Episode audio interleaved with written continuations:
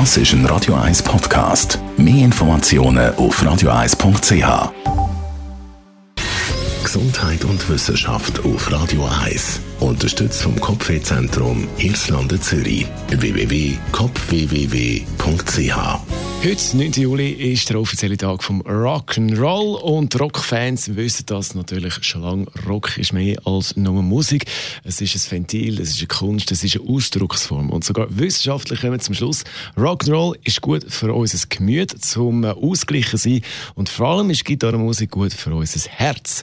Das hat man in einer Studie können belegen, weil das Hirn schüttet beim Hören von der Lieblingsmusik Endorphin aus. Langfristig verbessert das Gesundheit von der Gefäße, Forscher haben eine bessere Durchblutung können messen, 26% besser und das Risiko für Bluthochdruck und andere Krankheitsbilder im Zusammenhang mit dem Herz haben wir können reduzieren. Also, ich würde vorschlagen, das Radio jetzt noch ein bisschen lauter machen, weil das sind Queen mit We Will Rock You ist gut für unser Herz.